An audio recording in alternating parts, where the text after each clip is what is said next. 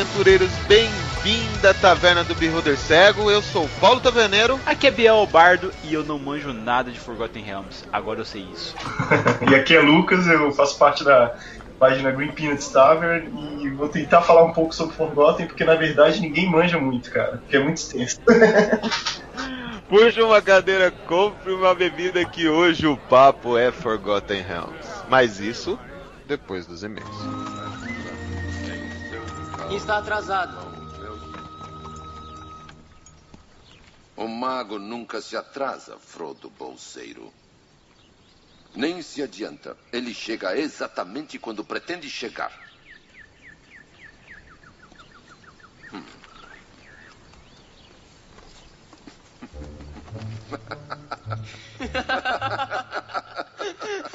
é um prazer revê-lo, Gandalf. E aí, Bardo, já se encontrou no Play, não? Ah, taverneira, todos os dias eu tô acompanhando lá, tentando tirar o atraso aí das aventuras que o Perdiz no Play estão nos passando, hein, cara? É muita mesa, né, Bardo? É muita mesa para se entreter ali. Cara, é muito conteúdo, galera. Nossa, e é tudo de bom. Até gostaria de fazer uma ressalva aqui, cara. Recebi uma notícia bem triste hoje, taverneira. Os nossos amigos lá, o Ivan Prado, do Crônicas Dementes, galera, eles acabaram o podcast deles hoje, eles lançaram hoje no feed deles ali que eles estão encerrando o projeto. Galera, não desanimem. Tem RPG aqui à vontade, tem RPG em vários lugares. Estou vendo novos podcasts surgindo. Então, eu sei, é triste a gente perder os caras lá que faziam conteúdo do caralho. Só que bola pra frente, porque mesmo o Ivan disse, sabe, na gravação, que é porque está se dedicando a outros projetos que podem aí vingar mais pra frente. Então vamos torcer para tudo dar certo, viu, galera? E não desanimar não. É isso aí, galera. Procura mais conteúdo aí de RPG, tanto aqui na taverna quanto fora, que o importante é esse mercado crescer cada vez mais, né, não, Bardo? Com toda certeza, taverneiro. E Bardo, não pode esquecer de falar sobre os nossos amigos aí, os nossos parceiros do Esquadrão Podcast, não é? De maneira alguma, cara. Lembra que o RPG Next está em hiato, galera. Então logo logo eles vão voltar com uma nova temática. Eles estão pretendendo ir para as mesas online aí e fazer a publicação diretamente aí por Twitch TV também. Além do que, cara, o bloco 1 continua com um conteúdo, velho, espetacular. Todos os dias de manhã o Cleberson tá aqui utilizando-se do feed dele aqui para me dar todas as notícias possíveis do mundo nerd, cara. Fiquei muito feliz hoje porque soube através do podcast dele, cara, que o Sword Art Online, que é um, um anime que nós fizemos um podcast sobre ele, vai virar live action, cara. Eu não sei se isso me deixa feliz ou com medo, cara, do resultado. Eu tô com um pouco de medo, vou falar pra você, mas o importante importante é que eles estão tentando aí, né, cara? é isso aí, Taverneiro. E o que, que, você me fala de bom, Taverneiro? Bom para todo mundo, né, Bardo? É o nosso programa de. Você que escuta e não conhece o nosso programa, dá uma olhadinha aqui no link e veja os benefícios que você pode ganhar por ser um padrinho da taverna, não é não, Bardo? Com toda certeza, Taverneiro. Galera, olha, eu lancei esse final de semana aí o Conto do Biel Bardo, que é a segunda parte lá especial aí do nosso audiodrama que a gente faz com todo carinho para vocês. Logo, logo assim, daqui, meu, muito tempo vai sair a terceira parte. Fiquem tranquilos. Por que, que eu puxei isso agora, Taverneiro? Porque teve a participação dos padrinhos, cara. E não só isso, galera, que você tá escutando nós agora aí. Os padrinhos, gente, chegar a um ponto de fazer uma música pra mesa do bardo, que vai tocar no final do cast. Bem no final, depois de que passar aqui um dos nossos padrinhos falando como tá a mesa do bardo, vou colocar pra vocês pra ouvir a música, porque ficou muito foda, cara. É uma paródia aí do Despacito aí. E, meu, retrato retrata totalmente o Bardo Style de narrar, cara. Você que tá meio perdido o que, que tá acontecendo depois que acaba o cast, tem uma pessoa falando sobre fatos aleatórios. Nada disso, são os padrinhos comentando sobre a mesa do Bardo. É isso aí, Taverneiro. E lembrando, galera, o Taverneiro também está no Contos do Biel Bardo 2. Ele é o Taverneiro da Taverna como ele mesmo. eu interpretando eu mesmo, olha só, gente.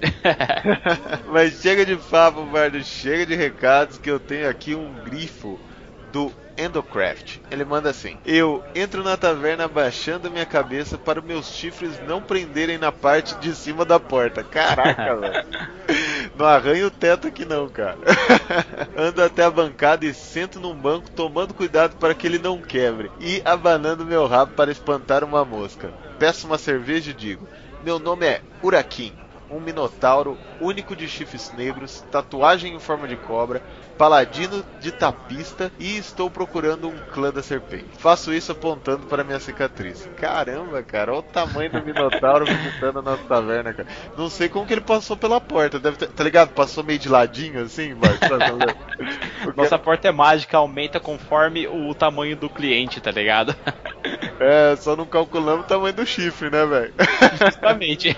Mas como todo monstro tem um médico, o meu nome é Guilherme. Tenho 17 anos e moro em Recife, cara. Pô, que legal. Valeu, Guilherme, por mandar e-mail aqui pra gente, cara. Massa, cara. A gente de Recife. Oh, nossa, muito legal saber que nós estamos também chegando lá no norte do país, cara. Muito legal mesmo. Gosto bastante do podcast de vocês e já utilizei várias ideias daqui para o RPG que mestre. Principalmente por ser um mestre iniciante que teve seu primeiro contato com RPG logo com essa responsabilidade. Mas como sempre li muita ficção, achava que era o bastante. Isso até ver o podcast de vocês que conseguem explicar de uma forma incrível novas maneiras de mestrar e ideias para sempre atualizar minha aventura a cada sessão. Principalmente a que vocês falaram sobre sucubos, cara. Pô, cara, aquele cast foi foda, hein, Bardo? Cara, demais. Sucubos e incubos são muito legais de se tratar em qualquer tipo de mídia aí, galera, porque é uma coisa que tá na nossa imaginação, né? Não tem como fugir disso, né, Taverneiro? É verdade. Você usou recentemente uma sucubus aí na sua mesa, Bardo, ou não? Cara, na verdade eu usei no Conzubiel Bardo. Uma das bruxas é uma sucubus, galera. Vocês podem acompanhar lá o simples canto dela enfeitiçou dois caras da mesa. É que a outra galera conseguiu passar no teste de vontade, mas o clérigo que deveria passar no teste falhou, cara.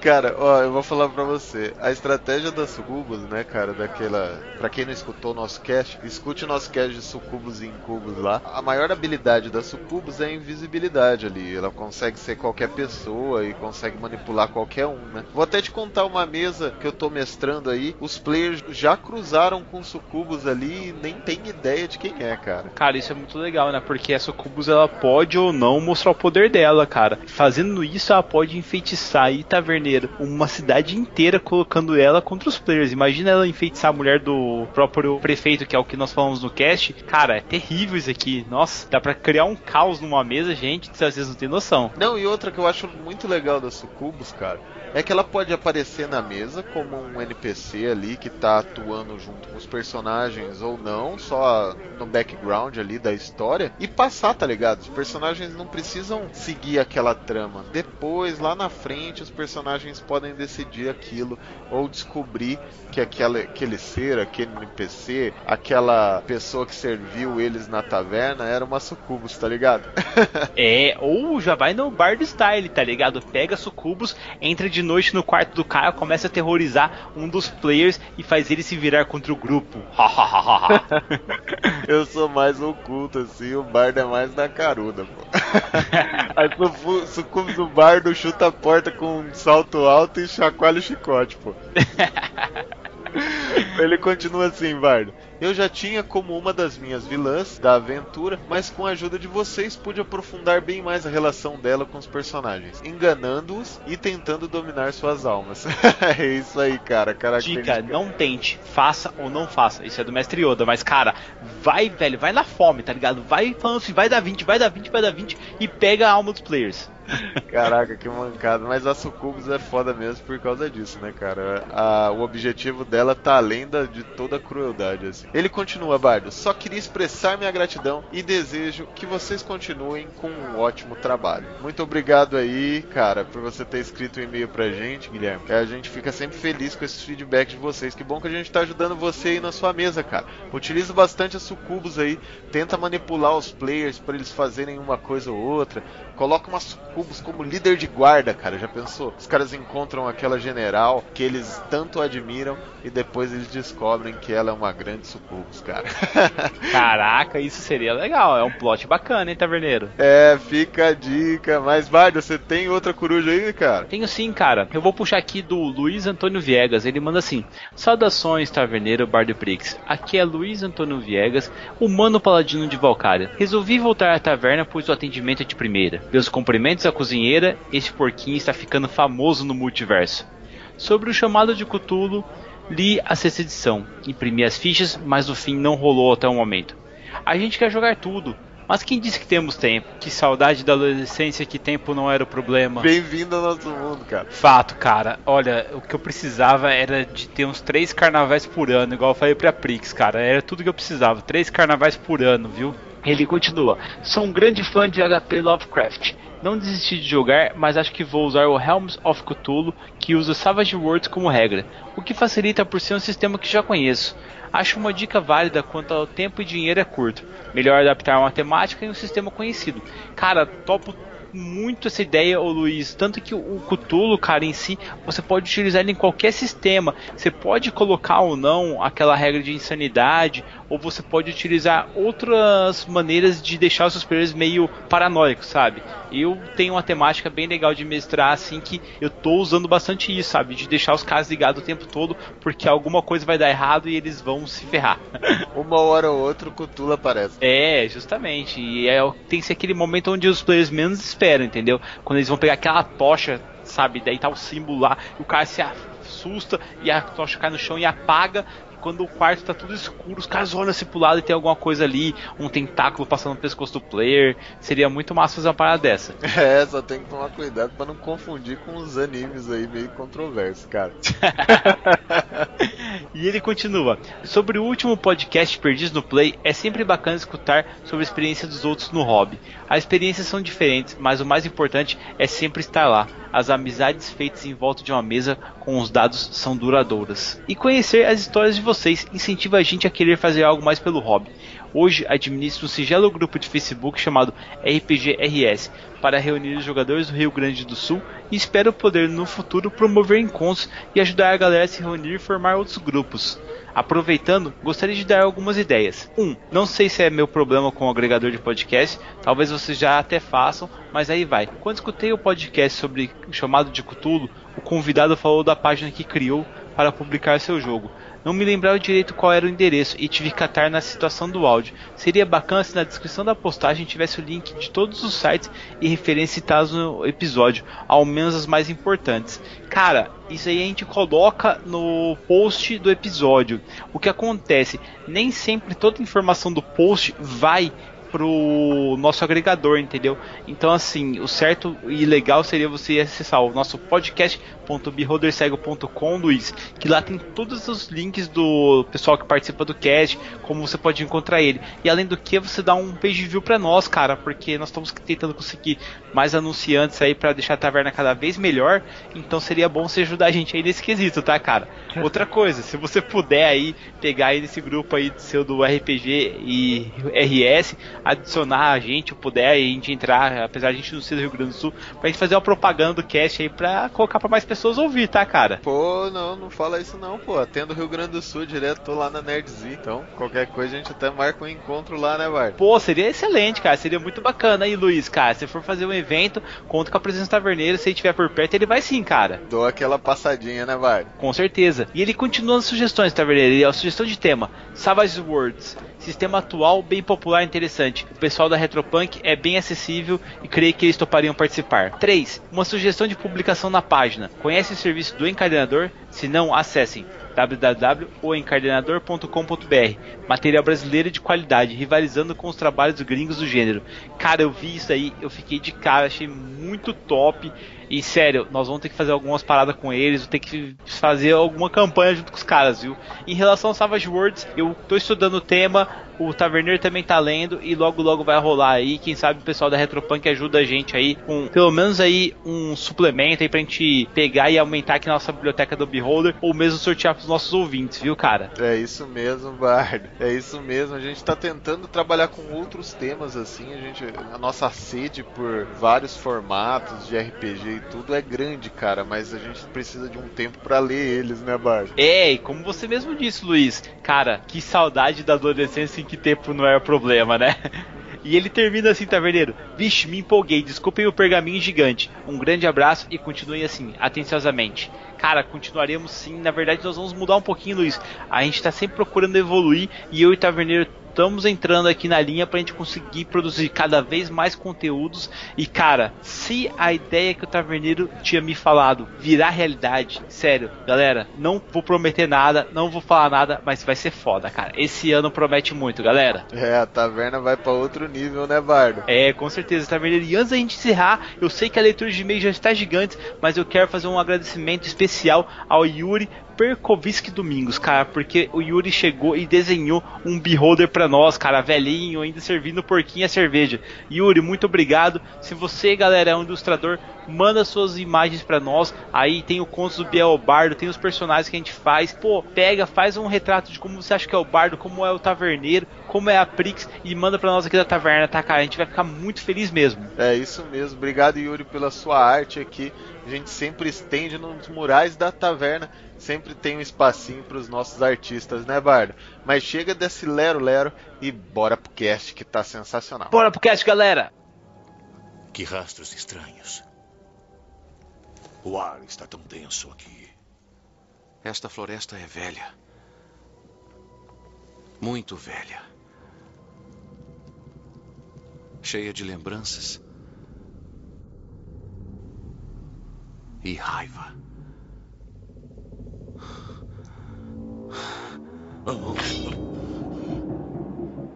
As árvores estão falando umas com as outras.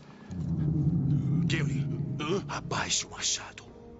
É isso mesmo, galera. Eu, como muito fã de vários cenários aqui de D&D, mesmo aí o mundo de Tormenta, entre outros, gostaria de ter um cast aí à nossa disposição para quem tem dúvidas sobre esse cenário, sabe, desde a criação dele, como que foi feito, com todos os detalhes possíveis para você deixar suas campanhas mais legais. Pensando nisso, como eu e Taverneiro somos limitados aqui à taverna, aos nossos goblins aqui, nós chamamos um cara de fora, um cara da malevolência, um cara das ruas que sabe muito sobre esse cenário. Apresento a vocês Lucas Rolim, com uma vasta experiência, o nosso especialista agora em Forgotten Realms. Já colocou responsabilidade aí, hein, Lucas? Cara, sem pressão. Forgotten, pô. Eu acho que nem, eu acho que nem Greenwood sabe tudo sobre Forgotten. Quem dera, cara. Existe muita gente no Brasil que saca muito de Forgotten. Eu gostaria de ser um deles, mas eu me esforço, cara. Pelo menos ler pra caramba e correr atrás, eu tento, assim é realmente muita coisa, muita coisa que sai, é difícil acompanhar o tanto de romance e volume de coisas que saem, mas é uma das minhas paixões e a gente tenta se especializar, mas é realmente meio difícil. Olha a humildade, olha a humildade. É, sempre assim, é, não, é, tá tentando tirar pressão. Ele, aí eu não deixo não, galera. Mas e aí, ô Lucas, me fala, cara, quem que é Ed Greenwood aí, cara? Cara, Ed Greenwood foi o cara que criou Forgotten Realms, o, o mundo, né? Assim, que na verdade o mundo é um mundo de Averil Toril. Ele fala mais do continente de Faerun dentro desse mundo. E há relatos que esse cara, na década de 60, 1967, ele já tinha começado a fazer o rascunho desse mundo, mas não tinha publicado nada, nem jogava nada assim de RPG, mas ele só tinha pensado sobre o mundo. E é um cara que publica até hoje. Ele fez a maior parte do. escreveu a maior parte dos cores até 3.0, né? O D&D. E ele faz consultoria técnica com o pessoal para lançar as novas aventuras, as outras coisas. E vamos dizer assim, é o Tolkien de Forgotten Realms. Cara, é verdade aquela parada, assim, que ele sempre foi desenvolvendo esse mundo, sempre teve, sabe? E de repente os caras chegaram lá e o cara já tinha pra utilizar isso pro Dungeons and Dragons, e o cara já tinha uma riqueza enorme desse universo, tá ligado? Meio freak assim mesmo, tá ligado?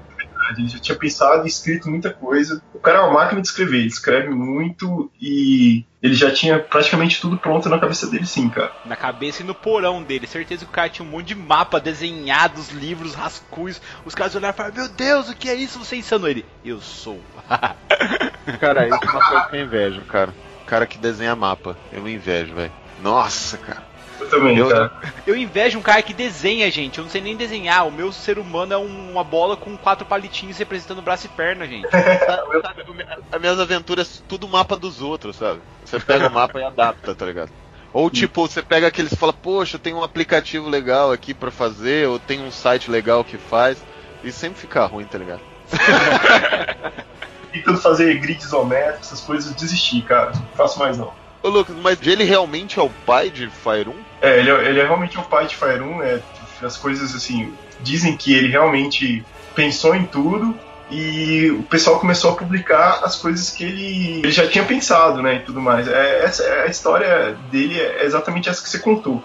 Bom, a gente precisa de um cenário para D&D e chegaram lá na casa do cara e estava tudo escrito, assim. É, oficialmente ele publicou, né, o Forgotten Realms em 1975 e ele está envolvido em Forgotten Realms desde então, assim, avançando no, no, no lore e tudo mais. Extraoficialmente, pelo que eu sei, estavam no boteco e o cara falou assim: É, a gente precisa de um mundo para jogar. Ele, eu tenho. o cara falou: Prova. Ele chega lá em casa então. Aí os caras marcaram a sessão, chegaram lá, o cara tava com tudo pronto. o que eles pediram para ele aqui na Dragon Magazine, né? Que ele começasse a escrever desde 1979 sobre esse cenário, né? Para começar as pessoas a se ambientarem e tudo mais. E como que ele deu vida nesse cenário? Como que funciona o princípio desse mundo, assim? Você pode explicar um pouquinho pra gente sobre Forgotten? Cara, ele tem um deus supremo, vamos dizer assim, que é um deus criador, que eles chamam de deus Aó, né? E esse deus ele criou o universo. Depois disso, teve um silêncio bem duradouro, um tempo sem nada. Aí depois ele criou as deusas gêmeas para quebrar esse silêncio, que são Char e Selune, né? Selune é a deusa da lua e tudo mais, e Char é a deusa da escuridão. Posteriormente, ele ainda criou Shanti, que é a deusa terra, que vamos dizer assim, a deusa do mundo mesmo de Abelil Toril. E Shanti queria ser aquecida. Então, Selune entrou no plano de fogo, é o que os relatos dizem. Ela atirou fogo nela mesma e depois saiu desse plano para aquecer Shanti. Só que Char ficou com ciúme e também mandou todo o poder da escuridão para ela, para Shanti. E a partir dessa fusão entre a luz e a escuridão, é, nasceu a, a, magia no mundo. E foi criado o deus da magia, que até então era Mistrio. Não era Mistra ainda. Posteriormente a isso, a, a Ocre teve as, ele criou as raças do criador dele, que são os reptilianos, é, Bulugs, é, os Lizard Folks em geral. E é isso, assim. Pelo menos o começo é assim. Pô, que style, cara. É muito massa porque você tem uma história de Greenwood onde em vez do mundo nascer da luz, ele nasce das sombras, tá ligado? Nasce porque... da inveja, cara. É o melhor, cara. Não, não, ele nasce das sombras, porque é, é a escuridão e a lua, né? Que ele faz no primeiro momento. Então, até então não tem luz, sabe? Tipo, não, não, não existe a luz, assim. O mundo nasceu das sombras mesmo, cara. Pô, é uma, uma sacada muito foda ali. E daí depois a magia veio para acrescentar. Que daí seria a luz, sei lá, pela interpretação que eu fiz, depois que ela vai pro outro plano e volta, né, em chamas, entre aspas, né? Porque Sim. tudo isso, a gente tá falando de Deus, né? Não é nada material. né? Então, ele volta em chamas trazendo a luz e daí acontece toda a questão da magia. Qual é desse cara aí que eu não conhecia? A do Mistrio, ah, ele, assim, na verdade ele não tem um sexo muito bem definido. Tem é. gente que é, que é mulher, tem gente que fala que é homem, mas eu, eu só uso Mistrio porque para mim soa como homem, assim, sabe? E Sim. ele era um deus meio caótico, cara, mais do que a Mistra, assim, que, que vai surgir depois, porque ele permitia magias mais do que do nono círculo, magias muito malucas, assim, o mundo era um caos total, cara. As, os magos eram ultra poderosos, ascendiam como deuses o tempo todo, assim. E ele só parou de existir, pulando um pouco adiante um pouco na história, porque um cara que fazia parte do Império Nethril, né, que é um império que surgiu posteriormente à criação das raças do Criador, no primeiro florescimento já, esse cara era um mago, ele temendo a extinção dos Nethrils, porque eles fizeram pactos com os Faerins, que eram seres sombrios, demônios e tudo mais, ele começou a, a, a pegar a essência do, do para poder soltar a sua própria magia. Então ele começou a roubar diretamente do deus. E o Mistrio chegou a morrer nessa história. É, ele morreu porque a, a, energia dele foi completamente drenada, assim. E depois que ele morreu, as cidades voadoras, elas caíram o pessoal começou a ficar maluco, aí que subiu. é. Cara, deve ser muito foda. Imagina estar no mundo de repente. Eita porra, tá caindo! Pá, pá, pá. Ia ser muito top, cara. Mas assim, aí graças aos deuses, Mistra surgiu antes do pessoal cair completamente, sabe? Então ela conseguiu as coisas. Só que ela, pra não sofrer do mesmo mal que o Mistrio, ela restringiu o poder da magia até o nono círculo, né? Caraca, você sabe que o mundo tava degringolando quando a Mistra é o sinal do equilíbrio, tá ligado? É, ela é a fiel da balança, cara. Imagina como era antes, tá ligado? realmente devia ser um caos mágico, cara. Se você. Adorei, bar da prova. o taverneiro não curte mundo de high fantasy, né? Então ele, ele esse mundo é para ele é super fantasy. Né? então, pelo que eu entendi, as primeiras raças são as reptilianas, normal, né? Igual acho que todo uhum. esse rancor e dessa submissão vai durar durante um tanto tempo, né, cara? Exatamente, cara. E depois é que teve o primeiro florescimento que nasceram as outras, que foram criadas as outras raças, como os humanos. Primeiro foram os elfos, né? Depois os, os anões os humanos, e os humanos. Tem uma, um, um, acontecimento importante no primeiro florescimento, que é as Guerras da Coroa, que existiam duas nações élficas bem imponentes, assim, bem poderosas, e um desses elfos eram os elfos negros, né? E não eram chamados de Drows ainda, eles podiam andar durante o dia e tudo mais, e eles começaram a ir pro lado das sombras, pro lado sombrio e tudo mais, fazer pactos com demônios tudo mais, porque eles começaram a guerrear entre eles. E Corelon, que é o deus máximo dos elfos, ele expulsou os elfos do lugar onde eles estavam e baniu eles para a escuridão, escuridão, e junto com eles a deusa Araushni, né? Esse nome é difícil de pronunciar, que depois se tornou Loth, que é a deusa aranha muito massa. Então ela, ela tinha outro nome, depois ela se tornou Loth, é isso? E era, era a principal esposa de Corelon, que é o deus máximo dos elfos.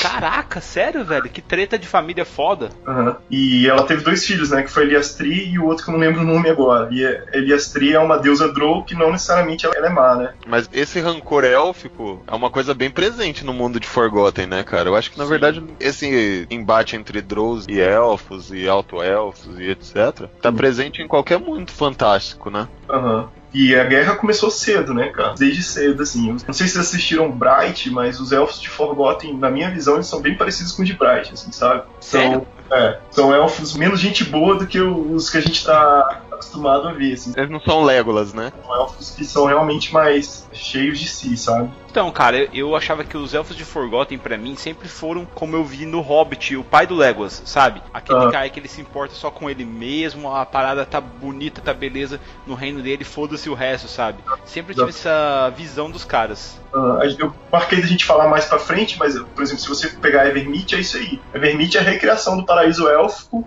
em Forgotten Realms, que, e eles são completamente xenófobos lá. Não pode entrar ninguém além deles nesse lugar, assim. Eles não são gente boa, não, cara. é, eles são na deles e foda-se é. o resto, né? Não na deles, cara. Isso até sai. Elfo, elfo é foda, cara. Eles são preconceituosos no limite ali, cara. Eles, eles, não aceitam outra raça, é verdade, cara. Não é real. Mesmo Nossa. os elfos que saem do reino élfico, né? Da, da, do, sei lá, do paraíso élfico ali, os caras são arrogantes, sabe? Tipo, eles veem os outros de cima para baixo, sabe? Por uhum. muitos poucos elfos são bem vistos depois que assim, saem. Maleáveis, tá ligado? Uhum. Tanto que na, na, nos romances, no core mesmo, nem tem muito, assim, os humanos nem se misturam muito com, com, com eles, não. Assim, não existe relacionamento nem de amizade muito bem relatados. Assim. E Foi. nessa época aí dos elfos, cara, que eles já começaram a guerrear já, onde estavam as outras raças? Você sabe me dizer? Os seres humanos, que com o caso do, dos Neferios, eles surgiram depois, quando aconteceu já o Dark Disaster, que é esse lance que é o banimento dos Drows, né? A outra. É, vamos dizer assim, a, a outra nação dos elfos que não eram os elfos negros, ela prosperou e eles começaram a conversar mais comercialmente com esses elfos e aprender um pouco de magia com eles, assim, de forma bem singela, mas eles começaram a conversar com eles. Os anões surgiram por essa época também, assim, mas os anões do Forgotten Realms estão bem restritos ao norte, né? Eles ficaram lá no norte e tudo mais, e eles sempre cuidam dos seus próprios assuntos também. Apesar dos anões no, no, no Forgotten Realms, eles são bem mais gente boa do que os elfos, assim. Hum. E os humanos, eles criaram o Império Neferil, que é o, império, o maior, que, que a gente já falou sobre ele, né? É o maior império humano que já teve no mundo de Forgotten Realms. Era, era bem próspero, assim, tudo mais. Mas eles começaram a fazer os pactos com os Fairins, que eram esses seres demoníacos, né? A magia dos humanos, então, vieram através dos ensinamentos élficos no mundo de Forgotten? No, no, início, sim. Mas depois eles começaram a já ter relacionamento com Mistral, que era o atual deus da magia, né? E uhum. começaram a, a, a, progredir junto com eles. E deixa eu te fazer uma pergunta. Depois que foram criadas essas raças, teve o contato ali, no caso dos humanos com os elfos? Os anões estavam na deles ainda nas montanhas ou não? Já, já participavam? Porque o que eu quero entender é da onde, principalmente, cara, é, surgiram gnomos, é, halflings e principalmente os malditos tieflings. cara, Tiflin é uma coisa que tá mais descrita a partir do 3.0, né? Os Tiflins, assim, eles já eles vieram realmente de, de outros planos. O pessoal fala de Planescape, outros cenários de, de Forgotten Realms, né? Então eles apareceram Forgotten Realms, assim, vindos de outro, outro lugar. Eles não estão na, no- na origem do mundo, vamos dizer, né? Na minha cabeça era muito mais legal, cara. Eu lembro que eu não sei onde que eu li, que eu achei que os Tiflins, na verdade, eram humanos que queriam muita magia, aí fizeram pacto com um demônio, velho. Daí, tipo, tiveram filhos de demônios. Sério mesmo. Na minha cabeça era assim. Caraca. Que bizarro, Bart. tá ligado? Ganância, cara, é, vive junto com o poder e o cara quer sempre mais, sabe? Aí ele se desvirtuou, tipo, em vez de caminho, ir pro caminho dos elfos, que seria um caminho mais de boa, assim, da magia elemental, por exemplo, o cara foi pro caminho da escuridão, da corrupção, sabe? Tipo World of Warcraft. Isso pode ser até, até, ser verdade, só que em outro plano, porque eles surgiram realmente provenientes de outro plano em Forgotten Realms. Aí, ó, então fechou. Então minha cabeça faz sentido em outro. Os os Tiflins, eles começaram vamos, nos cenários de D&D, assim, eles começaram realmente Planescape, né? Era uma raça do core de Planescape desde o AD&D. E Forgotten Realms, elas não estavam ainda descritas. Pô, saquei. Tava pensando aqui na questão da guerra que teve entre os elfos e os Drolls, sabe? Os elfos são tão escrotos assim, os Drolls, não sei se eles são tão cruéis também, não é? Ou é só uma briga e um banimento mesmo? Cara, os Drolls ficaram muito cruéis quando eles se aliaram a Loth, que é uma grande filha da mãe, né? ela realmente é uma, é uma escrota, assim, ela. Porque, por exemplo, ela, ela era a principal amante do Corelon, mas ela tentou matar ele três vezes, né? Ah, um, um relacionamento Caraca, saudável, mesmo, Que né? esposo É, nunca tentou matar o marido, cara? Tá difícil essa situação aí, cara. E eles passaram a ficar bem escrotos, assim. Tanto que tem uma história, a história do Drist, por exemplo, que a gente vai falar mais pra frente também. Quando eles ganhavam uma batalha, eles tinham que sacrificar a última criança que tinha nascido da casa deles, assim. São seres bem malignos mesmo, cara. Bizarro, cara. Mas isso foi depois de ser banido, né? Foi depois de ser banido. Então quando eles foram banidos, eles ainda não eram desse jeito, né? Não era Eles, abraçaram talvez quase por necessidade essa. Acho que eles não tinham mais magia, magia divina, eles não tinham mais nenhum tipo de relação divina com nenhum deus. E todos os seres de D&D precisam, né, de uma relação. E aí quem acolheu eles, entre aspas, foi Loth, né? Que massa, cara. Depois de tudo isso, cara, depois de todos esses acontecimentos, Ah. essas encrencas aí, cara, como é que a gente evoluiu esse mundo assim?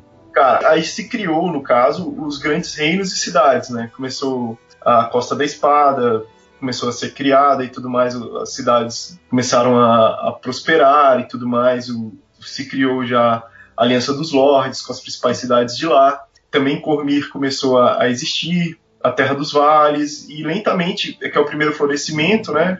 As nações, o nome é justamente por isso, as nações começaram a florescer e a ocupar o lugar onde elas estão, assim, um curso normal, vamos dizer, né? Tá, e aí, no caso, surgiu a Terra dos Vales, surgiu a Costa da Espada, e posteriormente começou a su- a surgir os orcs e hobgoblins atacando tudo. Sim, eles também surgiram ao mesmo tempo, vamos dizer assim. As nações deles também tiveram florescimento, entre aspas. Né? Eles começaram a se organizar nas montanhas, o, tem o principal pico, cordilheira de montanhas do, de Forgotten Realms, que é a espinha do mundo, e lá tem muito orc, assim. Eles começaram também dessa época, já a, a disputar com os anões território por lá e tudo mais. Não é como Senhor dos Anéis, fazendo. Eles não foram criados da mesma forma, eles não são elfos corruptos, eles são realmente globinoides, são uma raça à parte que, que começaram a também se organizar, uma raça maligna que tem como um panteão próprio, etc. Então é realmente uma criação de uma sociedade também. E por que que eu tenho a treta entre os elfos e os anões aí? A treta entre os elfos e os anões, pri- principal, é uma treta clássica, né, cara? É, principalmente porque um quer ser melhor que o outro, assim.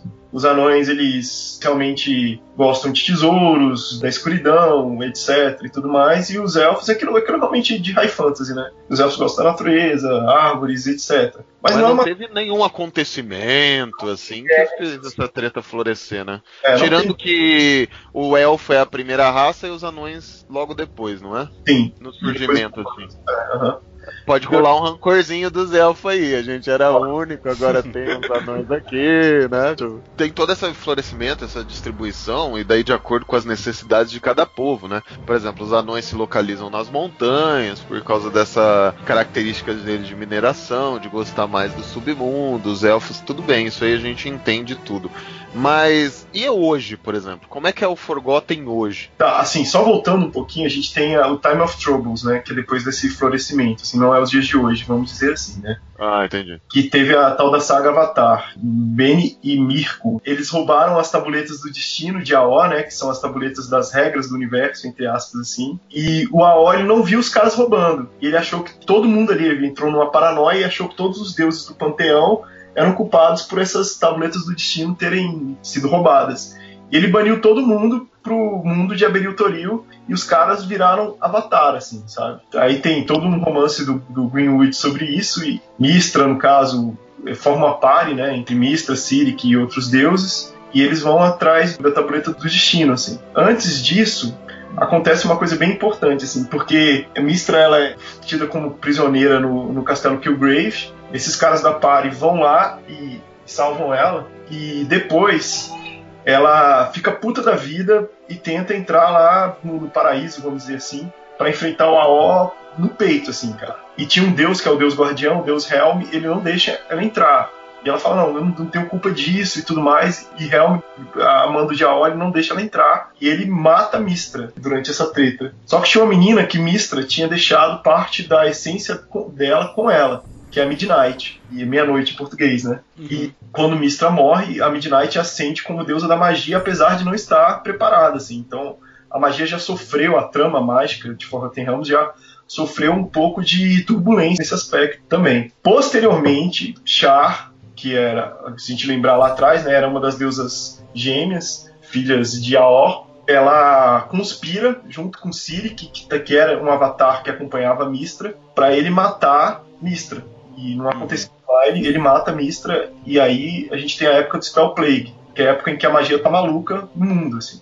Tá rolando uma coisa completamente imprevista, que é um, um pouco do caos que a gente tinha no, no Império Netheril, assim, né?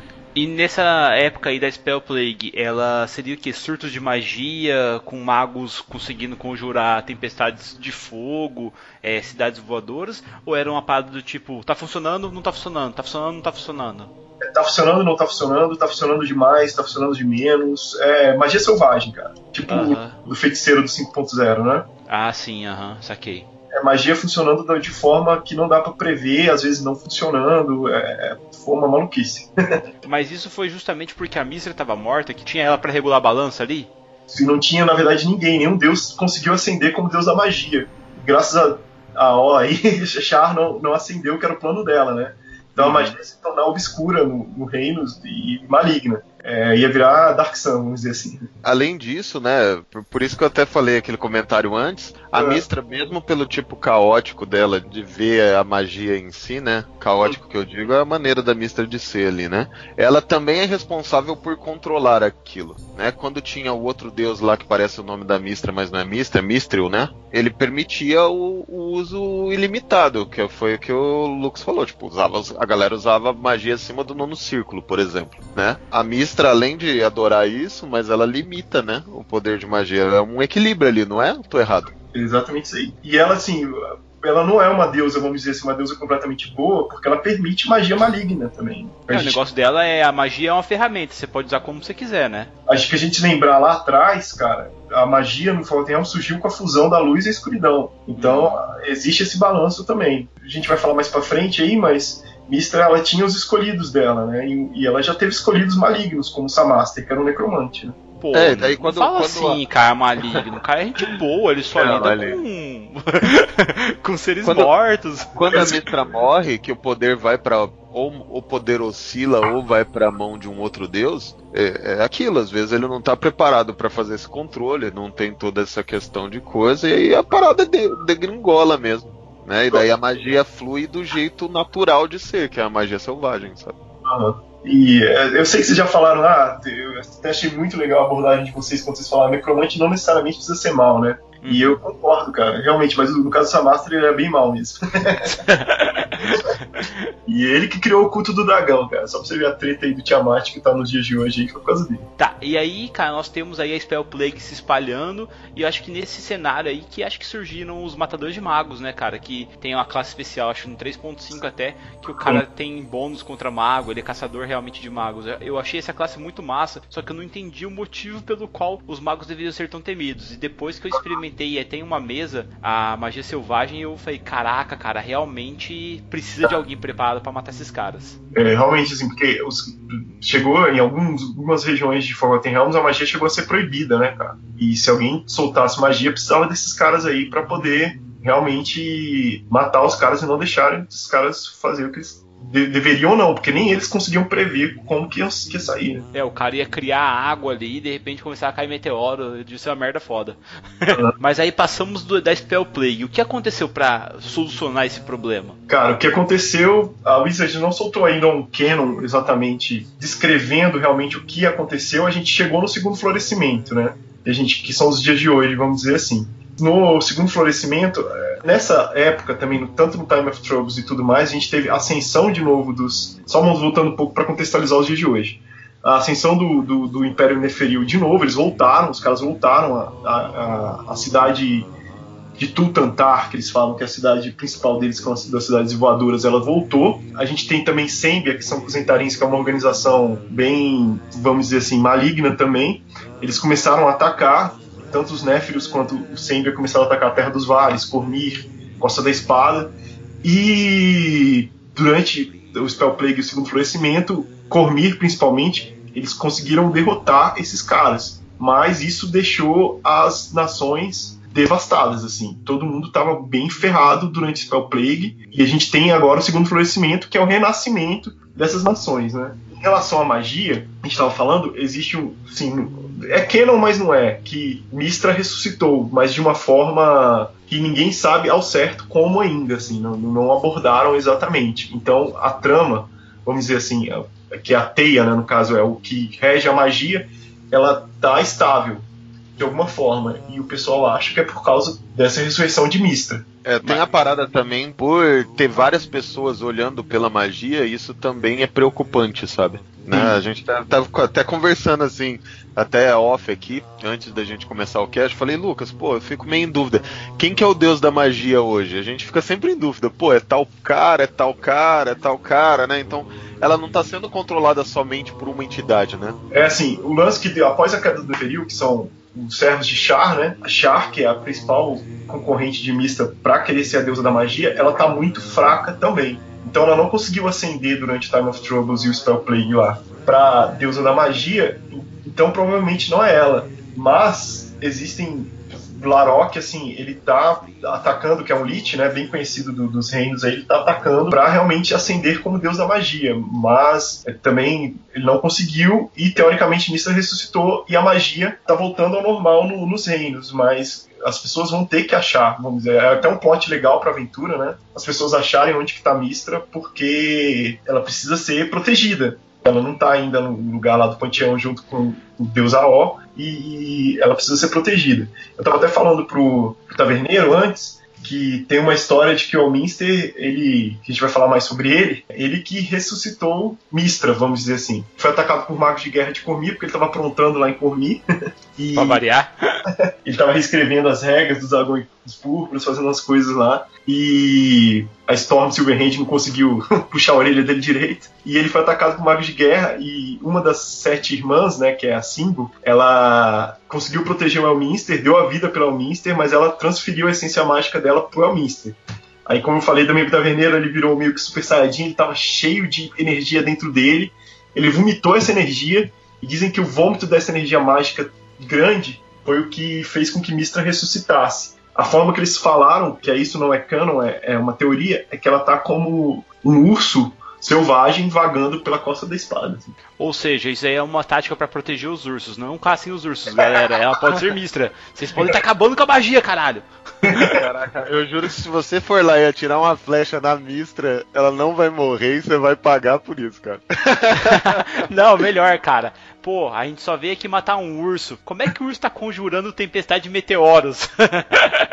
a, a, questão é que a Mistra, ela sempre foi uma deusa acessível, assim. Existem deuses que têm os avatares somente em uma era, né? Só apareceu ele durante uma era na Terra, na era do banimento, talvez, do Time of Troubles. Mas a Mistra sempre teve presente com avatares terrestres, sabe? Então a, o contato dele, dela com a vida é diferente. É, ela sempre teve vagando pelos reinos, tá vendo? Tem, tem total razão nisso aí, cara. Ou seja, não matem os ursos, galera. Vocês estavam falando aí do Elmister aqui, cara, mas quem é esse Elmister, cara? Cara, esse Elmister é, é o cara mais famoso de Forgotten Realms, assim, é um dos caras mais maneiros que eu acho de lá. E, ao contrário do que o pessoal acha, ele não é o Gandalf de Forgotten Realms, não, cara. Ele é bem diferente do Gandalf, ele é mais sacana do que o Gandalf. É muito sacana, né, cara? Pra, vai contar um pouco da história, mas é, já antecipando um pouquinho aqui, cara, a essência do Gandalf é Tiff, né? cara, o Mr. Assim, o sobrenome dele é Almar, né? Ele nasceu como um príncipe, cara, no, no antigo reino de Atalantar, e os usurpadores desse império mataram os pais dele, sabe?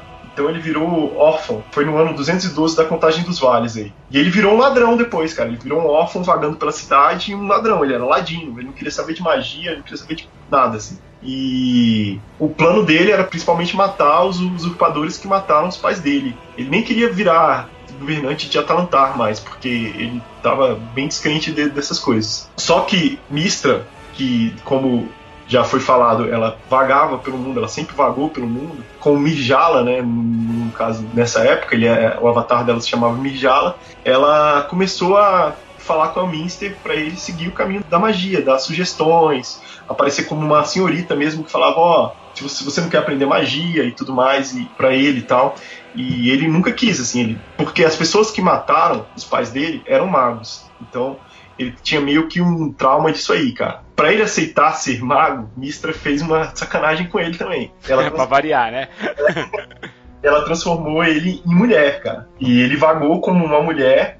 E ele. Só que ele, o Mister também não é bobo nem nada. Ele, pô, fiquei diferente aqui, mudei de sexo. O que, eu posso fazer? Ele começou a adentrar espionar melhor os usurpadores dos pais dele, né? Ele começou a entrar lá no reino de Atalantar e tramar a vingança dele. Cara, e ele, e ele chegou à conclusão de que ele não podia, não conseguiria vingar os pais dele se ele não começasse a usar magia. E ele aceitou, então, ser treinado por Mijalo. É um ele... casal perfeito, cara. Eles são um casal perfeito. Os dois escroto, cara.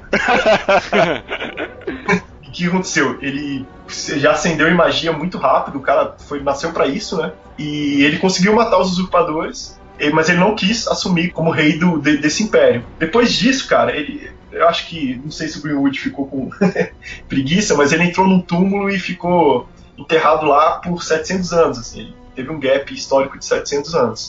E ele voltou de novo, só que Mistra, como sabia que o Mister não era um cara tão confiável assim, eu acho que inclusive ele deve ter mudado de tendência, cara. Não tem relato sobre isso, mas ele deve ter mudado de tendência.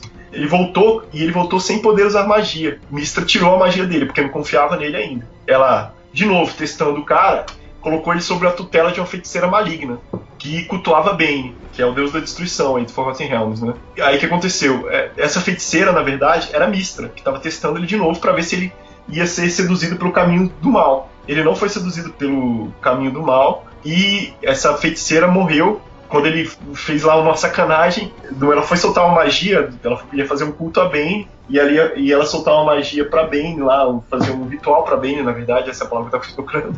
E ele escrotizou o ritual e ela morreu. Só que essa mulher era terrorista.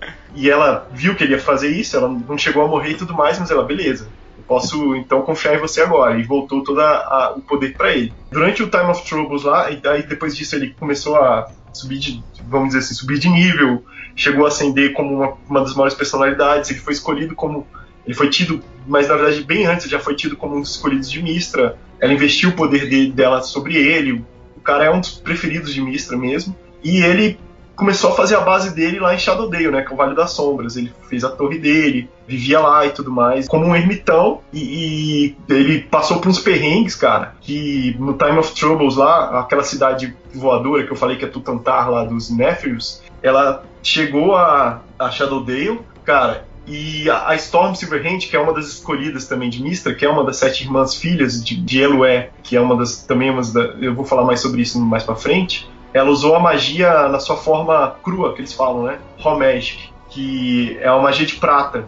Cara, e mais uma vez também os magos de Netheril, eles usaram a magia escura, e mais uma vez teve uma fusão entre as sombras e a escuridão, e ocorreu uma fenda dos nove infernos dentro de Shadowdale, do Vale das Sombras, onde o Mister estava. Ele só viu uma saída, ele entrou no inferno e falou, velho, vou fechar isso aqui do lado de dentro. E ele aí passou uma época no, no inferno, lutando, sendo. Um anarquista do inferno, tá ligado? Cara, é, Tocando sendo terror no inferno. com o terror no inferno lá e conseguiu fechar a fenda. E Simbo, que é também uma das escolhidas, uma das sete irmãs, e é o grande amor da vida do Elminster, ela foi lá e trouxe o cara de volta. E aí depois teve essa história, né? Durante o, o Spell Plague ele não estava conseguindo usar magia direito, aí com a Storm ele foi lá, começou a espionar Cormir, etc., fazer umas malandragens lá, mudar o código dos dragões púrpuras e tudo mais, e rolou aquela história que eu falei antes. E teve a ressurreição de Mistra da forma também que eu falei antes. E o, o Elminster, aonde ele tá agora em Forgotten? Cara, que, agora- o que que ele tá fazendo agora? Qual Bom. terror ele tá tocando? A única certeza que a gente tem é que ele tá tocando terror. Essa é a certeza. Cara, o último romance de Wood que fala do Elminster é, é o assassinato em Waterdeep, né? Em Águas Profundas. Então, teoricamente, ele tá em- lá analisando esses, assassinatos. Ele também, que fala lá no, no Sword Coast Adventures, é que ele tá no Forte da Vela também, lutando principalmente contra Larok lá, pro cara não ascender como deus da magia. Então ele tá tentando conter esse lado lá. E, e faz todo sentido se a gente utilizar o retorno da Mistra como cânone, que provavelmente vai sair como cânone, mas a gente não tem certeza ainda. Mas Aham. se utilizar isso, faz todo sentido enquanto a, a Mistra não, não se recupera 100% do poder, ele conter o- Larok. o- pessoa. Ou, é isso, exatamente, que tá tentando ascender no lugar da, da Mistra, né, cara? Faz sentido total. Enquanto isso, você, mestre, pode fazer uma campanha onde os jogadores têm de achar Mistra e trazer ela de volta à vida ou recuperar os poderes dela. Vulgo é o que o Taverneiro tá fazendo na mesa dele. Só dei um spoiler só, tá? Não, os caras que escutar esse cast aqui na minha mesa, eles já sabem de tudo que tá rolando. É uma sacanagem, pô. Eu tava até conversando aqui, porque tem uma fase do Elmster que ele fica bem eremita, assim, né? Porque ele é muito. Mesmo com os rolos e a sacanagem que a Mister fez com ele é, e tudo mais, ele tem uma relação boa com a Mistra, assim. Na verdade, muito boa, assim. Tipo, depois eles viraram super parceiros, assim, entre aspas, né? Prego muito Ou você pode ser parceiro com uma deusa, né?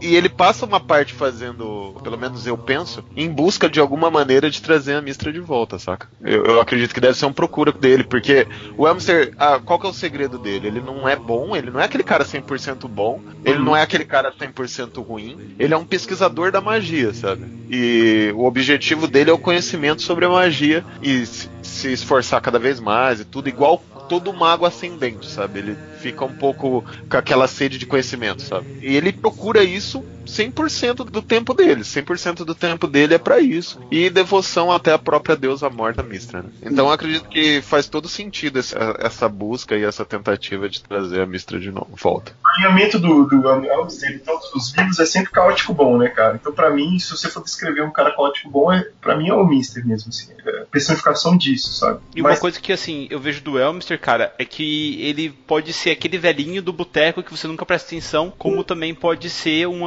sabe? Que chega no momento que os heróis precisam de orientação, né? Mesmo sem se identificar como Elmister. É, ele- ele é realmente assim, cara. No, no início, assim, dos livros, fala que, na verdade, também essa forma dele nem se sabe se é a forma correta, sabe? Que ele sempre foi visto como. Então é meio doppelganger, assim, realmente, cara. Ele, ele pode se transformar em qualquer pessoa. E ele é, ele é bem o mestre dos magos, do, vamos dizer assim, do D&D anterior, do, do, do Caverna do Dragão, sabe? Eu usava ele, inclusive, dessa forma na- nas minhas campanhas. Uma coisa do Elmster também que é interessante, ele passou por isso e viu como isso foi positivo pra vida dele, quando a Mistra transformou ele em mulher, entendeu? Ele viu como isso é um facilitador pra ele se infiltrar em vários lugares. Mas também não se iluda, de vez em quando o Elmster ele quer ser meio showman, assim. Ele não é. ele de vez em quando ele quer, quer se aparecer ali, mostrar suas penas de pavão, assim. Mas geralmente quando o pessoal descobre ele, mas quando ele tá fazendo as pesquisas sérias dele mesmo, ele é mega manipulador, ele, ele consegue trabalhar na surdina, né? Tanto que é, quando a Mistra encontrou ele, ele tava mais nessa questão do submundo ali, mais na questão de ser um ladino, mais na questão de, de, de esconder as coisas e tudo mais. E, cara, e o Elmster ele sempre tem uma coisa por trás. Se ele te fala, os mestres vão usar aí nele na campanha, é do que há relatos nas aventuras do próprio Canon, né, que vão falando, ele sempre dá uma missão simples pros caras, mas que é uma missão, na verdade, que não é tão simples assim, sabe? Sempre tem uma pegadinha ali que os caras vão ter que passar por um perrengue bem maior do que eles estavam acreditando que iam passar. Não, esse é aquele cara que ele pega e fala assim: vai lá, vai lá, vai lá. Daí os caras, os heróis falam: ah, beleza, nós vamos e tal. Daí na hora que os heróis estão saindo, ele pega e entrega uma poção assim pra ele pros é. caras. E o cara falou, ué, mas o que, que é isso que você tá entregando? Não, leva, você vai precisar. Né? E, tipo, mas não fala mais nada, deixa os caras assim na, naquela expectativa. Você fala, caraca, o que, que é essa poção e tal. É mais ou menos o que ele faz, assim, tipo, ele dá. Ele te ajuda, né? Te mostra o caminho, mas sempre espera que tenha alguma coisa a mais aí no caminho. ele quer mais ser ajudado do que que você ajudar vocês, assim. Ele é um cara que sempre quer realmente ser ajudado, assim. Ele, ele tem os, os, motivos próprios dele. Por exemplo, esse lance, esse lance da Mistra também, se você for pensar, é bom para ele, porque no Spell Plague ele passou um perrengue, cara. Ele não conseguiu soltar magia direito. E quem é um Mister sem magia, né? Então ele realmente vai proteger ela da forma que ele puder agora, porque isso é um interesse grande do cara. Só desculpa falar, cara, mas quem é o Mr. Sem Magia? Porra, o cara é guerreiro level 10, velho. Ele bate pra caralho. É. Ele aprendeu no inferno, né? o cara fez um treino no réu, velho. Pô, ele manja dos Paranauê também. Dá uma espada na mão dele que ele rebenta os heróis, tá ligado? Outro personagem bem interessante desse mundo, já deixando o Hamster de lado aí, porque já, a gente já até fez um convite pra gente fazer um cast só do Elminster, mas é o grande Drow do mundo do Forgotten, né? Sim, que é o cara, o Drist do Urden, né, que o pessoal fala. Cara, assim, só fazendo parênteses, esse lance de, de pronúncia de Forgotten Realms é uma coisa muito controversa. Então, a galera que for mais chita aí, me perdoem a pronúncia, porque Cara, sua pronúncia foi linda, velho. Nunca que é, eu consegui cara. falar isso, tá ligado? Pra mim é, é, o draw. Fala assim, ah, é o draw. O, o Drizzt. isso, isso. Esse aí, acabou. Pronto. É. Tá ótimo. Não, é porque, porque eu, eu chamo o Elminster de Elminster, pô. Eu nem sei se tá certo, tá errado, e cada um chama do jeito. O importante é entender com quem tá conversando. Pô. a galera que é muito nerd de, de lore, assim, de Forgotten Realms, tem uma galera meio chata, sabe? Então, se receberem uns e-mails parados aí, me perdoem, galera. Eu tenho que estudar mais linguística e tal. Cara, você tem que entender o seguinte: gente chata e troll tem em qualquer lugar, mas troll a gente não fala, a gente mata. você, você sabe aí como fala as palavras direito, pá, não sei o que, me ensina, cara. É isso que eu quero, manda aí pra me ensinar, pô.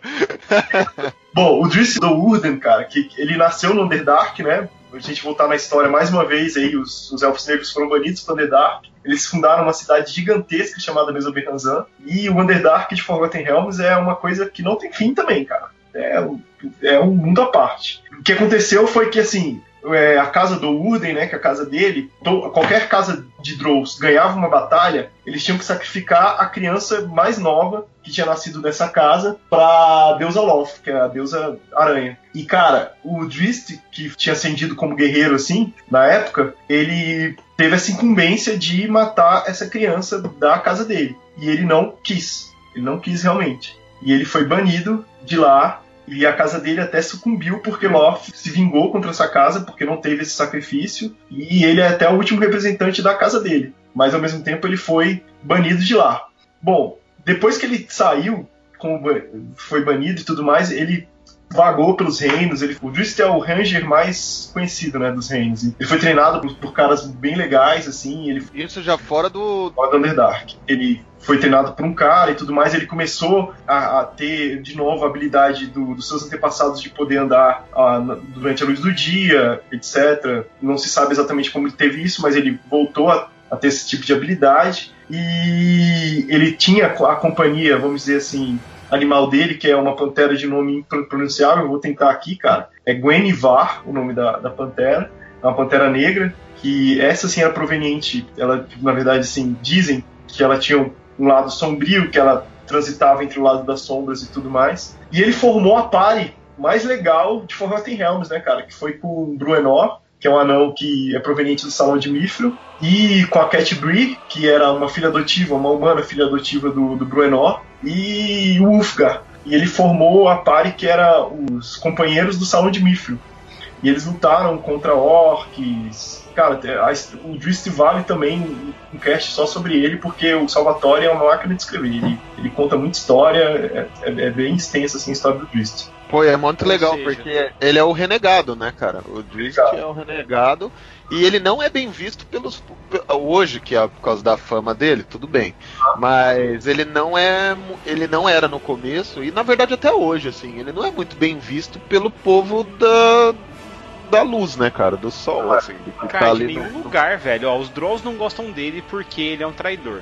A Aham. galera que olha ele, tipo, por exemplo, você tá na sua cidade, na sua taverna. Entrou um Drow aqui nessa taverna. Você vai falar, ô, e aí, tudo bom? Quer uma cerveja? Não, você vai puxar a faca, vai ficar meio esperto, cara. Porque ele é um Drow, sabe? Depende do, do tamanho do saquinho de ouro, pô. Aqui é assim. louco, cara. Sério, Aqui a gente oferece assim, pra quem paga. É, assim, Tá aqui- incutido, velho, no nosso cerne que Drow é maligno, entendeu? Esse cara nunca vai ter confiança plena em nenhum lugar. A não ser, lógico, depois dele fazer um feito heróico, salvar uma criança ali do fogo, tal, na cidade, aí a galera vai confiar nele. Do contrário, meu, vai ser sempre ter essa desconfiança, cara. Então, Você nunca mas sabe quando hoje, ele vai se virar, sabe? mas hoje os bardos já, já ramificaram a história dele ao longo de Forgotten, não ramificaram? Não, lógico, mas aí que tá o negócio. É o Drizzt mesmo que tá entrando na taverna? Será que é ele mesmo? Entendeu? Essa que é a pegadinha do negócio. Porque outros Drolls podem usar a fama pra entrar e fazer a zoeira, entendeu? Sim. É, cara, eu- eu- mas o Drist, ele ganhou uma moral, vamos dizer assim, com a Lady Alustriel, né? Que é a senhora de, de lá, de Silvery Moon. E ela tem muita influência na Costa da Espada. Então ela se tornou meio uma patrona com ele. Então, por conta dela, o pessoal é meio que tratava ele bem, mas ele realmente sempre teve, e o Salvatore deixa isso bem claro, assim, ele sempre foi muito maltratado em todos os lugares que ele passou. Ele, ele era. As pessoas não gostavam dele, nunca confiaram, e ele tinha meio que um trauma disso realmente vindo assim dele, sabe? Ele é, ele é uma pessoa traumatizada com isso. Tanto que a própria pare dele, ele tinha o pé atrás com as pessoas, assim, ele, ele não confiava completamente. O único que ele confiava mesmo era no, no Bruenor e depois na Cat Bree, que se tornou a esposa dele. Mas fora esses dois caras, ele não confiava em ninguém, né? Uma pessoa. Sabe aquelas pessoas arredias? Ele, ele descreve a personalidade dele como isso. É um cara que não confia em ninguém por conta desse trauma dele. Não, tem uma parada também, que ele é o único Drow, não sei, isso é uma pergunta, tá? Ele é o único Drow que anda de dia? Cara, de- descrevendo no Forgotten Realms, sim. Então, cara, isso é uma diferença. Os caras sabem que é o Drist, pô. O cara tá entrando na Não, porta tudo do dia. bem, o fala, cara tá entrando de dia na taverna. Mas quem que vai de dia na taverna? Taverna é só a gente que trabalha nela. Assim, tem uma coisa assim, é, Taverneiro, que, o- ele- que eles falam que as pessoas de Forgotten Realms elas são meio ignorantes. Então a galera talvez nem saiba que Drow não pode andar de dia, sabe? Então também Ah, tem saquei, saquei. Tem essa também. Real, real. o, pessoal. Ah, às vezes é- eles acreditam que é uma opção também, né? De não aparecer de dia, né? Porque eles só saqueiam à noite, bababá, bababá, né? Tipo, tem um... É que eles enxergam melhor à noite, os humanos não enxergam, eles conseguem atacar nos pontos cegos dos humanos. Pode ser isso, entendeu? Tática de luta mesmo. Não, com certeza ele deve sofrer preconceito, mas a fama dele hoje deve, É. sair- deve sobressair sobre, sobre esse preconceito. fama que ele, ele entra, ele é meio, ele entra em frenesi. O Salvatore descreve isso lá, que ele chama de a- o estado que ele entra o caçador, assim. Então o cara ele vira, ele vira um bárbaro numa rage, vamos dizer assim. Ele meio que perde a consciência e vira uma máquina de guerra. Ele vira, ele tem duas cimitarras. Eu até brincava com o meu grupo, ele virava um pirocóptero, cara. Então isso aí é Ô uma... Lucas, cara, você já chegou a ler já o- as crônicas de Sharp, do Bernard Cornwell? não li, cara. Tenho que ler. Mas... Então, cara, deixa eu te falar é o seguinte: o Sharp lá, cara, ele entra num estado que é um estado dos soldados, os caras falam. É estilo isso aí do Drizzt, e eu linkei muito isso aí. O que, que é? Na verdade, é a adrenalina tão forte no corpo do cara que Ah. ele começa a ver os outros de uma forma diferente. Como se os caras estivessem lentos e ele tá rápido. E É de repente ele perde o controle e, meu, e começa a matar tudo. E só depois, sabe, que tipo, ele volta a si, daí ele vê os ferimentos, sabe? Meu, a descrição assim, tipo, de um bárbaro mesmo, sabe? Da rage do bárbaro. Eu achei isso foda pra caralho. Outro lugar que eu vi isso foi no Joey Abercrombie também, que é o mesmo esquema, é muito foda isso, cara. E ele, ele por perder essa consciência, as pessoas não podem, sim. Tem ó, as pessoas que sabem mais disso, sabem que ele pode estar nesse estado. E quando ele tá nesse estado, cara, ninguém segura o cara. E ele, Aham. ele não volta durante a, a batalha, vamos dizer assim. Tem, tem vezes que ele virou o caçador e o cara virou um ermitão. Ele saiu pelos vales aí, maluco. Então você nunca sabe qual é o estado que o cara tá na verdade também. Ou seja, keep distance. Falei, Taverneiro, essa é a verdade, cara. Ô, E, e- e aí, como que a gente vai terminar falando sobre esse reino, assim? Quais são as principais localidades, assim, que os mestres que estão escutando aqui podem utilizar? Eu, assim, eu vou vou até começar esse, esse assunto, né? Porque já falando, ah, poxa, você poderia ter falado mais de você poderia. A gente vai falar, calma, gente, vai ter outros casts aí falando sobre isso. Mas eu queria dar algumas dicas agora pros mestres, sabe? Pô, eu quero mestrar em Forgotten. Quais as localidades legais para se trabalhar assim? Eu já vou acrescentar, porque oh, D&D agora 5.0 lançou o primeiro livro ali que tem uma relação forte com Forgotten. Até, na verdade, até o, o, o core básico lá tem bastante relação, tá, gente? Mas o, a Costa da Espada, né? É. Que o, o mundo de Forgotten, gente, é gigantesco. Gigantesco. A gente até tava conversando isso fora aqui do, do cache sobre o mundo em si. Por quê?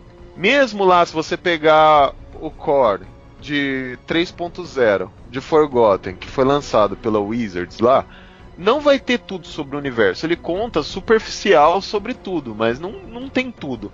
Então, até a minha opinião, seria melhor se trabalhassem locais individualmente. E é isso que a 5.0 está trabalhando agora.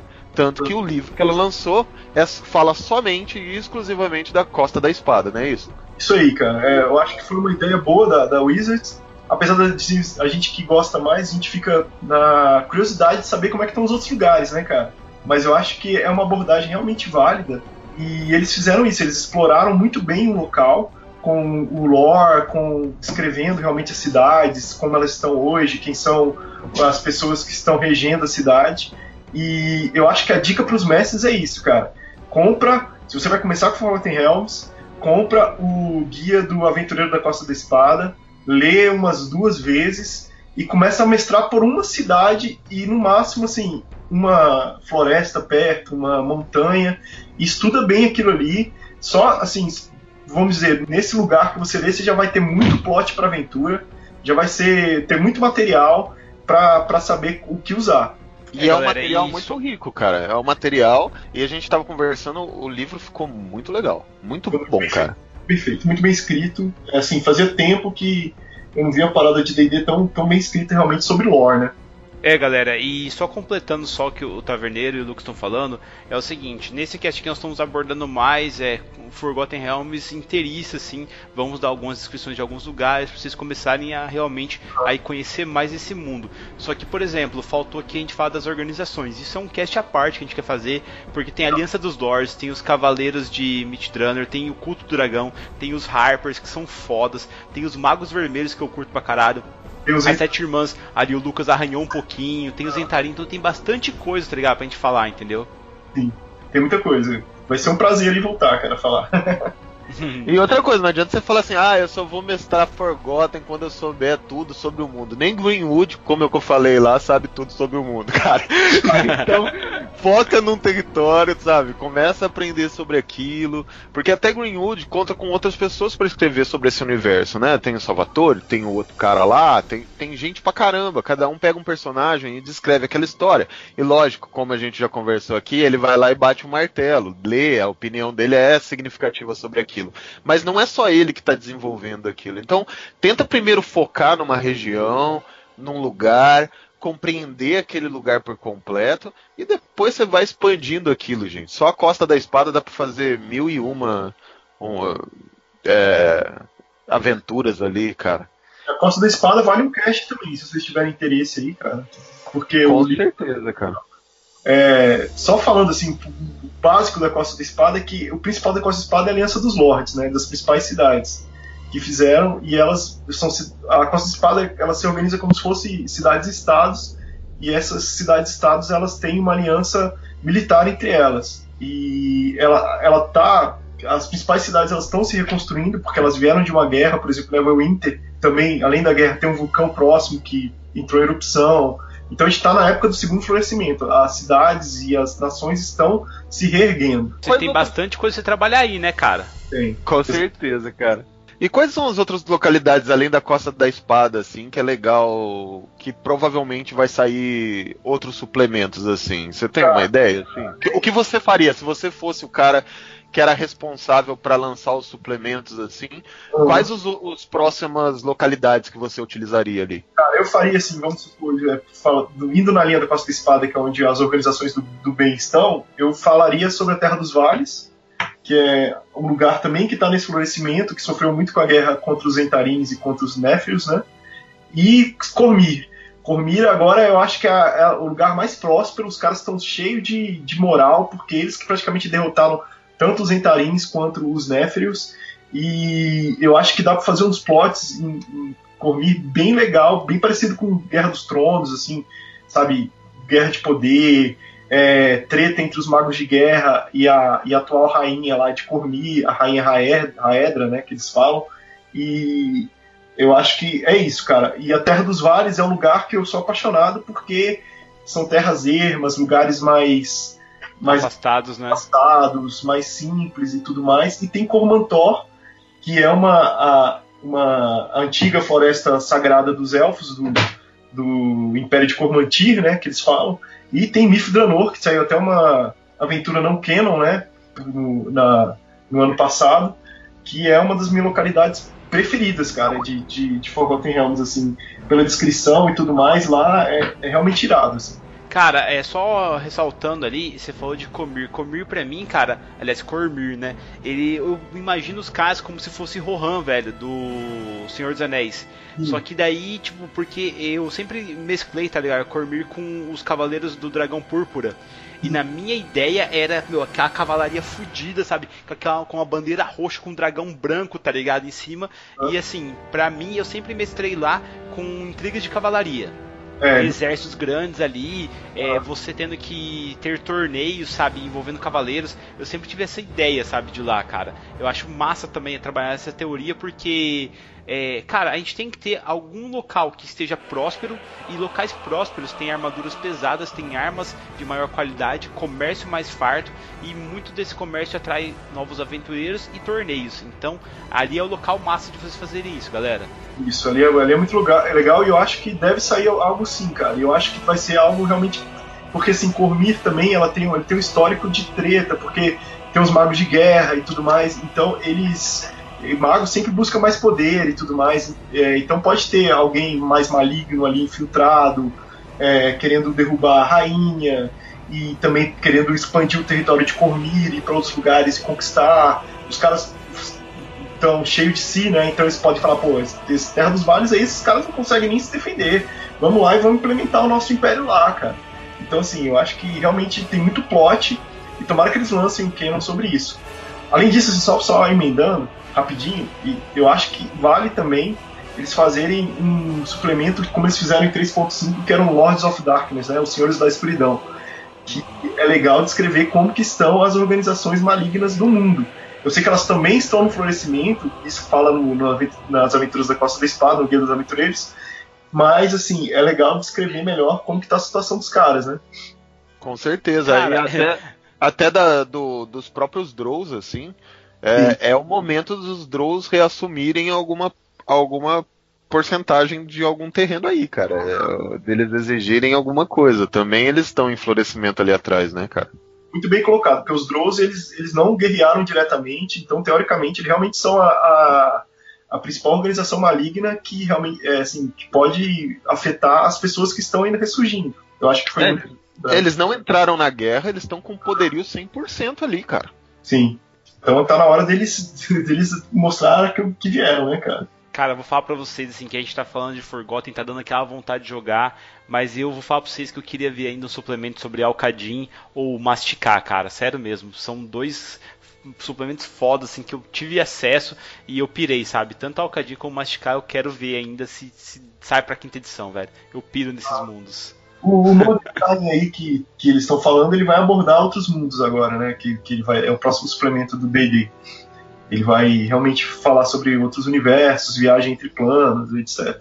Então vai, vai ser foda, cara. Ô, ô, Lucas, cara, eu queria agradecer a sua presença aqui na taverna, velho. Eu queria deixar agora espaço pro jabá, porque você vai ter que voltar outras vezes. Então não fala tudo não, cara. Vai de boa, vai cegado, porque assim, nós já temos um cast do Elmister, temos cast das organizações e temos cast sobre os Drolls. A gente vai ter que fazer alguma parada aqui para falar o que esses caras estão fazendo de baixa superfície, velho. cara, eu agradeço muito aí, é um prazer, eu sou fã de verdade de vocês aí, eu escuto desde há muito tempo atrás. E o meu jabá que eu tenho que fazer é a nossa página, a nossa humilde página lá, cara, na, na, no Facebook, é a Green Peanuts Tavern, que eu solto os lores, tento ter soltar semanalmente, e a gente tenta diagramar bonitinho. Essa semana a gente vai tentar fazer um vídeo junto com o, o lore, então a gente vai soltar junto as duas coisas. E é, provavelmente a gente vai ter um canal no YouTube também. Então, quando o cast sair, eu acho que já vai ter o um canal no YouTube, se o pessoal pudesse escrever. E é isso aí, galera. Tô à disposição para qualquer dúvida que eu puder. Se eu não, se eu não souber, eu, eu pesquiso junto com você. Estou à disposição também para plot de Aventura e Forgotten, para falar sobre isso e tudo mais. E quem outras pessoas que quiserem me procurar, Lucas Rolim no Facebook. E estamos à disposição aí. Pode perguntar também no chat da página. E muito obrigado por, pelo, por, pelo convite e estou à disposição. Pô, cara, cara, obrigado eu, obrigado cara. Porra, que aula que foi essa, velho? Você veio aqui, toma nossa cerveja, a gente troca um papo. Tudo, é. a, gente, a gente agradece, só que não esquece de deixar os POs aí, cara. Por favor, pague os goblins. Mano, chega de papo, cara. Aumenta essa música aí, que agora eu tô fissuradaço e os meus players vão escutar esse cast e, e, eu tô ferrado que eu vou ter que mudar um pouquinho as próximas mesas. Pessoal, não matem os ursos, ele pode ser mistra. Falou, galera. Tchau, tchau. Falou, tchau, tchau.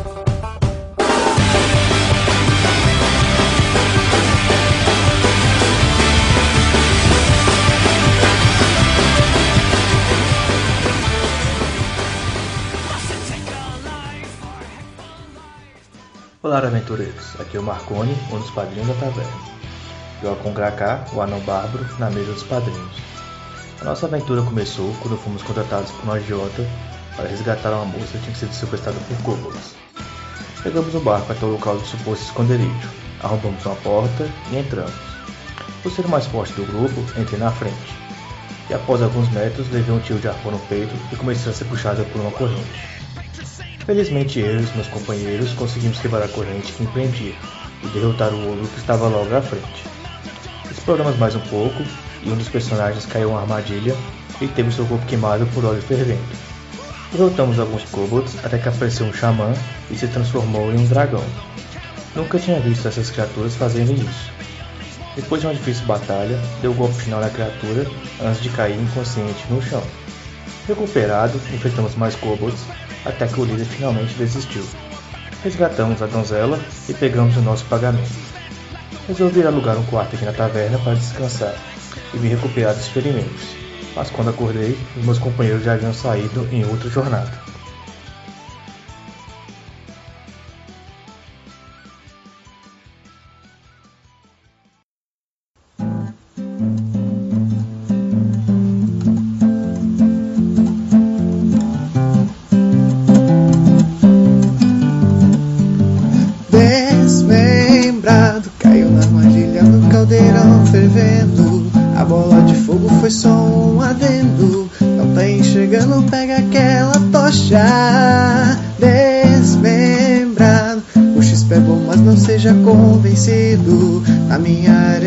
Arena não tem essa de mito. Até o paladino cai como um mosquito.